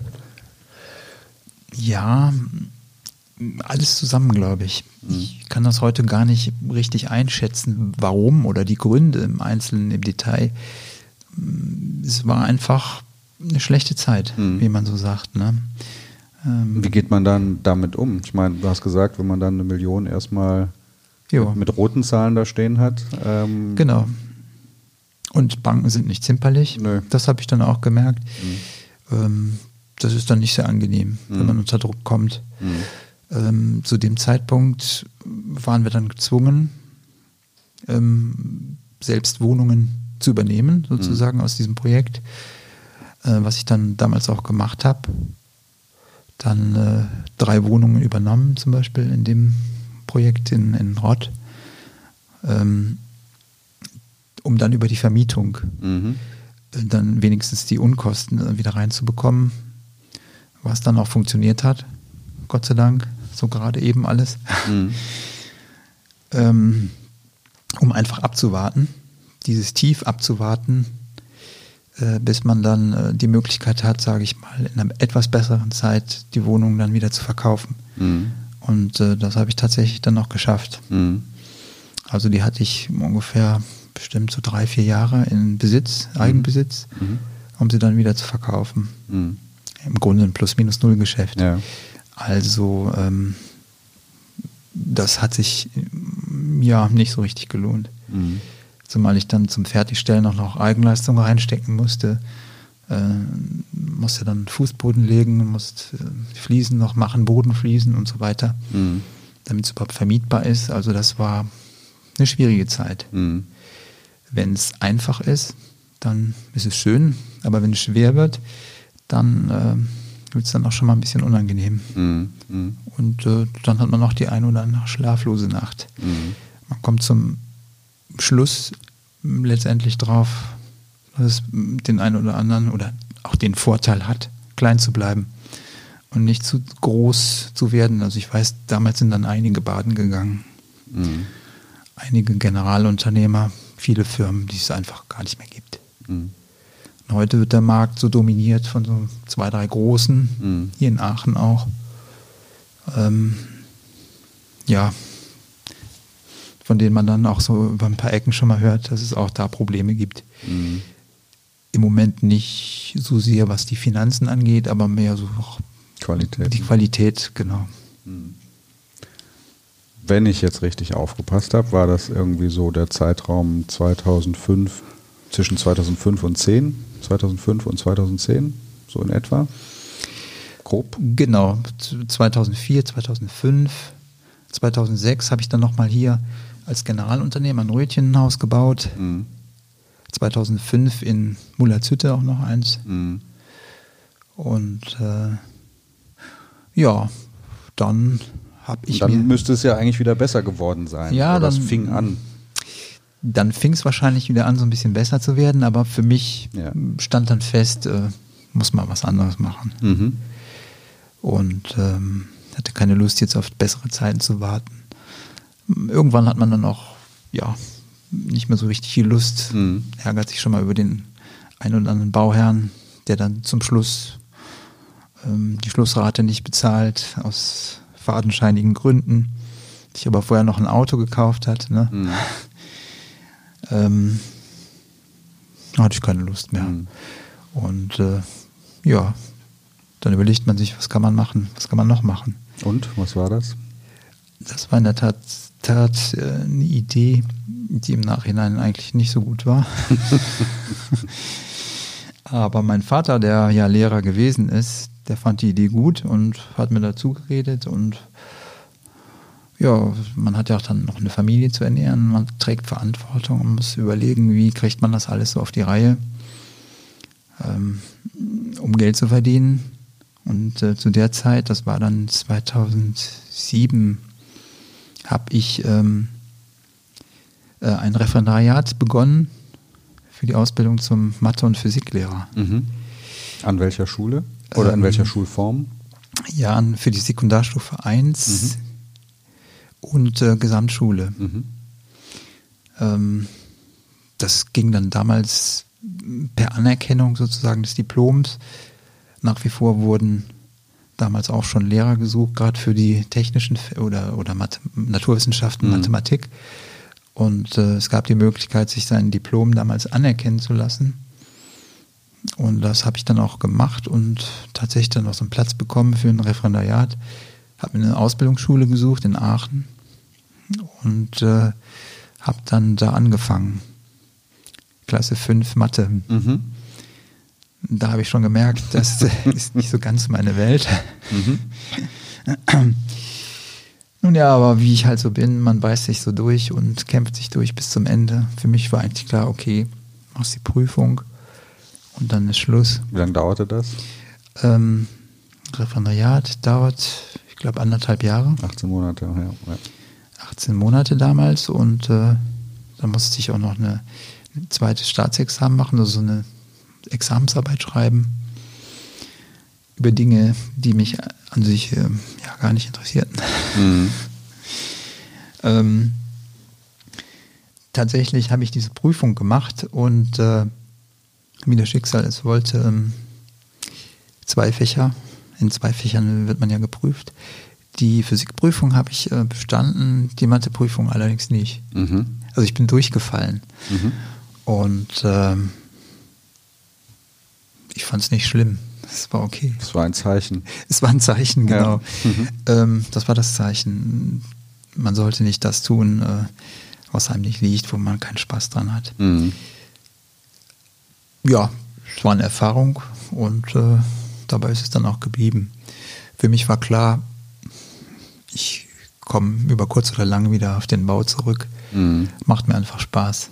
Und äh, man sollte dann doch das machen, was einem Spaß macht und ja. wo man Lust zu hat, was einen erfüllt. Ja.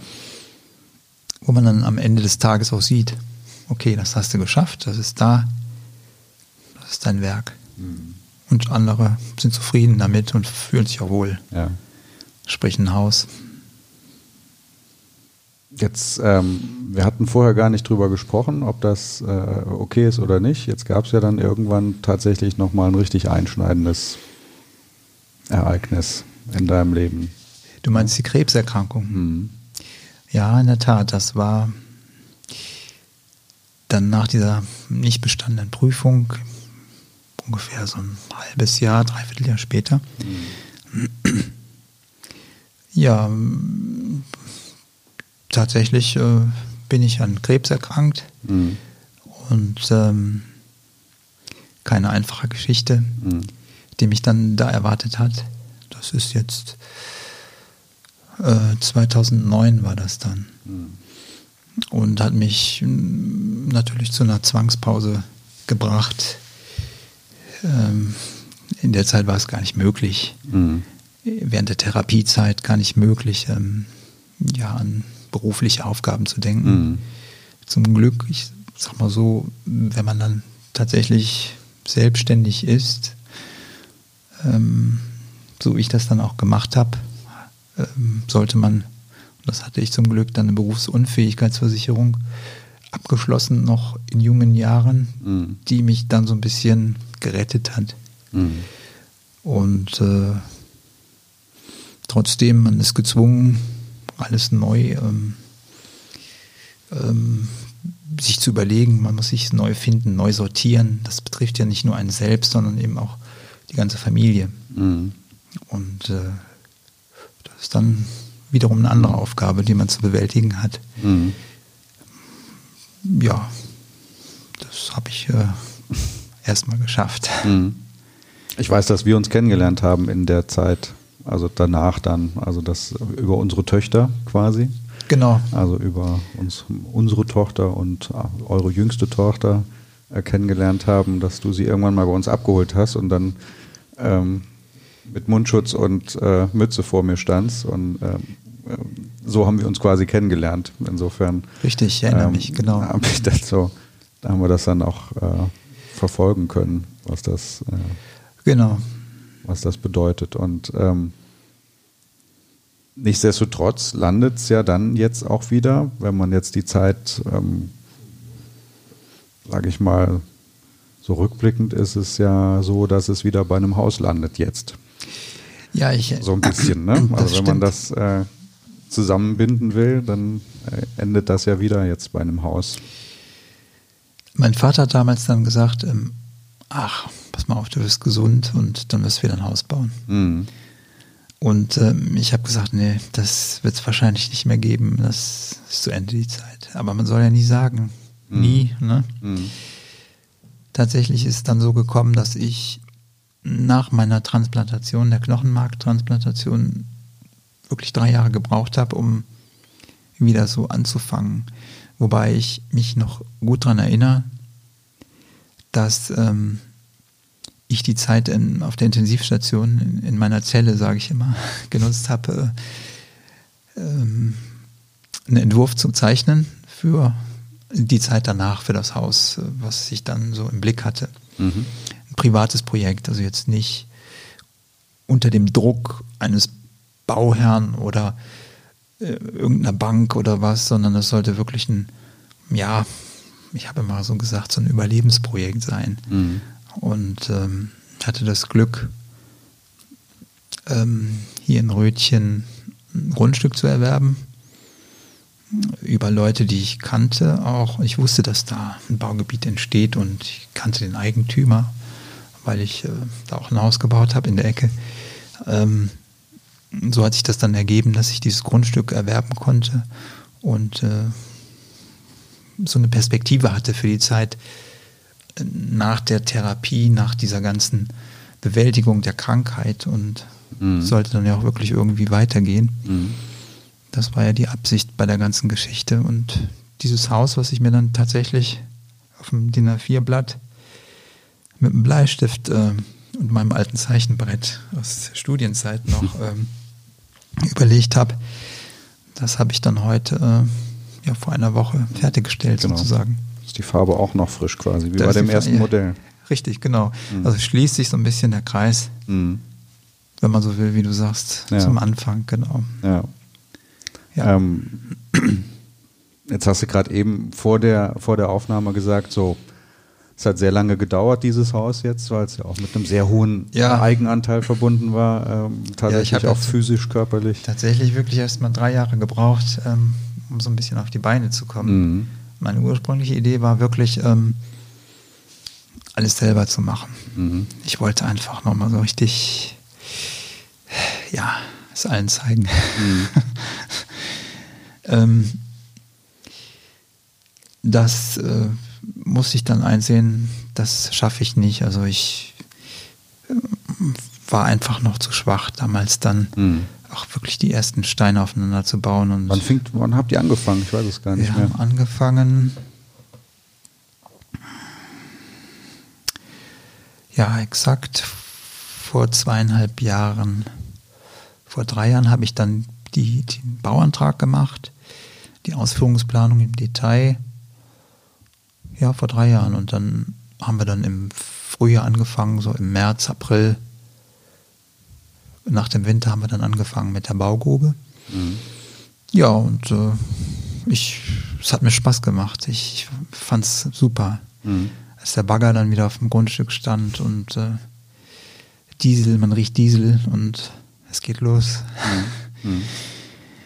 Ich musste dann allerdings auch schnell wirklich einsehen, dass ich die Kraft nicht habe, dann tatsächlich da im Matsch rumzuwühlen und äh, eine Bodenplatte zu gießen und äh, Bewährungsmatten zu schleppen, zu verlegen und nachher die Steine aufeinander zu legen, was ich mir so eigentlich so vorgestellt hatte. Mhm.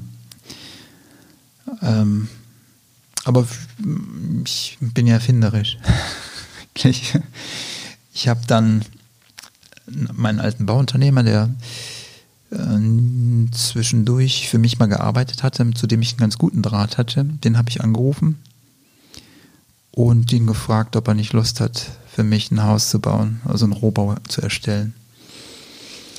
Und äh, mein alter Betonbauer, Betonbaumeister, der hat, von dem wusste ich, dass er auch seinen Beruf gewechselt hatte, in der schwierigen Zeit, über die wir eben gerade gesprochen haben, hat, hat er nämlich eine Ausbildung begonnen zum Altenpfleger und äh, arbeitet in dem Beruf Mhm. und arbeitet noch in dem Beruf auch nebenbei als äh, Betonbaumeister und Rohbauer auch und äh, den habe ich dann angerufen. Du kennst ihn ja auch, glaube Mhm. ich.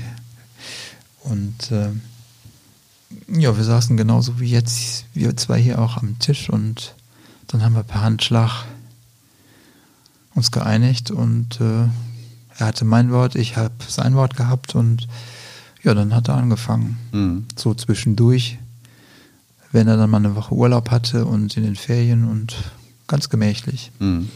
Wir waren ja nicht unter Druck. Ja. Das war das Gute. Mhm. Und so hat sich dann die ganze Geschichte auch entsprechend lange hingezogen. Ähm, aber das war ja nicht schlimm. Ja. Hat ja keinen. Nö, Der Bauherr konnte ja nicht drängeln. der Bauherr äh, konnte nicht drängeln, richtig. Das war nicht möglich und äh, wir haben dann alles so, ja, so Stück für Stück hintereinander weggearbeitet. Ähm, man hat ja teilweise wirklich halt Schwierigkeiten, auch Handwerker zu bekommen, aber das hat also prima funktioniert wieder. Mhm. Meine alten Kontakte, ähm, Zimmermann, Dachdecker, das sind alles meine alten Handwerker von Mhm. vor 15 Jahren Mhm. gewesen. Die standen wieder direkt da und haben alles gemacht. Mhm. trotzdem viel Eigenleistung mit reingebracht. Ähm, wir haben sehr viel mm, Arbeit investiert. Also ich hauptsächlich, aber dann auch mit Hilfe meines Sohnes, Mhm. der so am Wochenende zwischendurch immer ein bisschen mitgeholfen hat und auch Spaß dran hatte. Mhm. Uns war wichtig, dass wir ein, also wirklich nach unseren Vorstellungen ein schönes, praktisches Einfamilienhaus bauen, was uns auch die Möglichkeit bietet, später mal Mhm. im Alter unkompliziert auf einer Ebene zu wohnen. Ja. Also ein ganz ein Wohnkonzept, wenn man so diese Geschichte jetzt einfach mal sieht. Damals das Einfamilienhaus, bezahlbare Einfamilienhaus für junge Familien, das war ja so mein Anfang. Und jetzt bin ich am Ende, mehr oder weniger, sage ich fast mal. Da haben wir dann das Konzept äh, für Senioren und ältere Menschen, die mit dem Rollator unterwegs sind. Also wir haben auch eine Rampe eingebaut, dass man jetzt Mhm. keine Stufen steigen muss und ja, vom Schlafzimmer direkt ins Badezimmer rollen kann. Mhm. Dusche ohne Stufe und breite Türen. Ja. Ja, das haben wir jetzt fertiggestellt Ja. und äh, ja, erstmal vermietet. Ja. Jetzt ist es ja zwangsläufig, dass welche Frage ich als nächstes stelle, ne? Das ist ja irgendwie Welche? jetzt. Nein, also wie geht's weiter?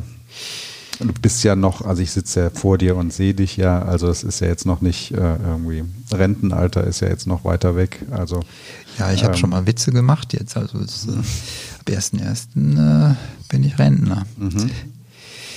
Ich habe jetzt die Tage meinem Freund, meinem alten Freund, äh, Schulfreund, meinem ältesten Freund eigentlich, auch besten Freund, eine E-Mail geschickt, ähm, um ihm sozusagen äh, genau die Frage zu beantworten, wie es jetzt so weitergeht. Ähm, Mhm.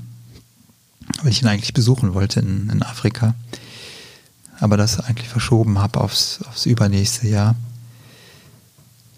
Ähm, und er hatte mir geantwortet, komm erstmal zur Ruhe, mach, mach nicht so viel Gedanken, mach dir nicht so viele Ideen äh, und mach dir keinen Kopf. Äh, komm erstmal ein bisschen zur Ruhe, das denke ich ist für mich erstmal wichtig jetzt so im nächsten Jahr. Mhm.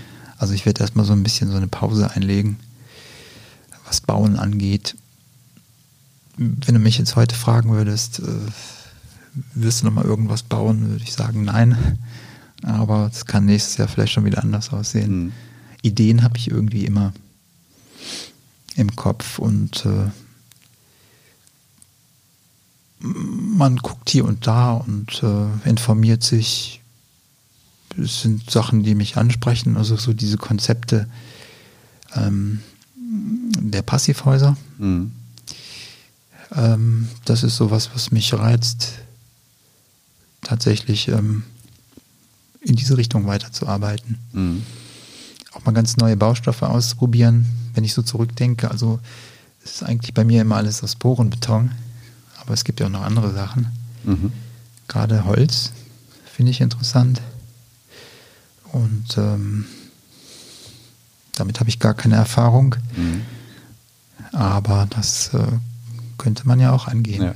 Also mir geht es eigentlich immer so äh, darum, auch mal wieder was Neues zu machen. Mhm. So die Abwechslung schätze ich an dem Ganzen.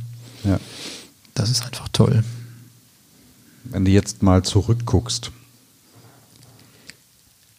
Erfahrung hast ja zahlreiche gesammelt und ähm, ich weiß ja auch, dass, dass euer Sohn jetzt eigentlich genau an der Stelle stand, wo du dann entschieden, entschieden hast, du machst jetzt eine Ausbildung zum Flugzeugbauer, weiß ich, ja, ähm, und er hat ja auch eine Ausbildung begonnen, weiß ich ja, hast du uns ja gesagt. Das stimmt. Ähm, was, was ist so dein Universaltipp eigentlich für junge Menschen? Also ich hoffe ja, dass, dass Studierende diesen Podcast hören, auch ähm, vielleicht auch junge Menschen, die sich noch überlegen, was sie machen wollen. Ähm, was würdest du denen mitgeben wollen? Ich kann immer nur sagen, ähm, man sollte wirklich das tun, was einem Spaß macht, wozu man wirklich Lust hat, das zu tun. Man kann nicht irgendwas machen, was einem keinen Spaß macht, keine Freude, was einem nicht liegt, wo man nicht zumindest ein bisschen Lust zu hat. Mhm. Das, das funktioniert nicht. Also das habe ich gemerkt mit der Richtung Lehrer. Mhm. Lehramt, das ist ähm, nicht mein Ding. Ähm, durch die Ausbildung damals, was eine sehr gute Schule war, habe ich äh, den, den äh, Draht, die Verbindung zum Handwerk äh, entwickelt und gemerkt, dass mir das dann später bei all dieser Theorie, sage ich mal, die man im Studium gelernt hat, dass einem das doch sehr viel genützt hat.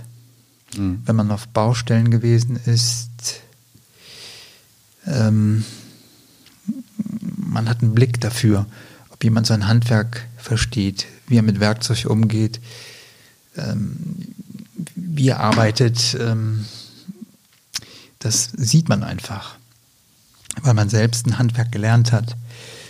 Ähm, das habe ich immer als Vorteil empfunden. Und ich glaube auch, alle ähm, Handwerker, und das ist ja nun mal, ein Haus ist ein Handwerk, ähm, die haben das gemerkt, dass da jemand ist, der ein bisschen Ahnung hat, mit dem man über Dinge sprechen kann, der weiß, wovon er redet, mit der Erfahrung, die ich dann im Laufe der Zeit auch gesammelt habe. Ähm, und auch eine Wertschätzung hat, sage ich mal, der sieht, was es an Arbeit ist und wie viel Arbeit das auch ist und welcher Wert dahinter steckt. Und der auch sieht, wenn jemand gut arbeitet und das mhm. anerkennt und auch aussprechen kann. Ich glaube, das hat immer ganz gut funktioniert bei mir. Mhm. Und äh, selbst wenn nach 10, 12, 15 Jahren alte Handwerker, mit denen ich früher zusammengearbeitet habe, sagen, okay, ich komme, ich habe jetzt hier bei meinem letzten Haus, wir haben, ich habe mit keinem Handwerker irgendeinen Vertrag geschlossen, sondern es war einfach eine Absprache über Preis, über einen Termin, Fertigstellung. Mhm. Und jeder konnte sich darauf verlassen, auf den anderen. Also es hat super funktioniert. Mhm. Und das ist immer so der Weg gewesen, den ich gegangen bin. Und das letztendlich habe ich durch meine Ausbildung, die handwerkliche Ausbildung, ähm, mitbekommen. Und äh, deswegen bin ich dem nicht abgeneigt. Also wenn jetzt junge Menschen diesen Weg gehen wollen, das ist ja heute ein Problem. Also Handwerk findet keinen Nachwuchs. Mhm. Ich kann eigentlich nur jedem raten, einfach mal so drei Jahre ein Handwerk zu lernen und das ist einfach eine gute Schule fürs Leben. Mhm. Egal, was man später macht. Das hilft einem immer. Man kann auch mal selber einen Wasserhahn reparieren. Oder ein Abflussrohr. Sehr schön. Ja, das äh, hilft einem auch. Also meine Frau freut sich immer drüber. Stefan, ich danke dir sehr herzlich für diese Gerne. Weihnachtsfolge. Hat mir auch Spaß gemacht. Ja, das freut mich. Ähm, ja, wünsche dir alles Gute und äh, ja, wir sehen uns, wir sind in Kontakt. Danke. Ja, danke auch.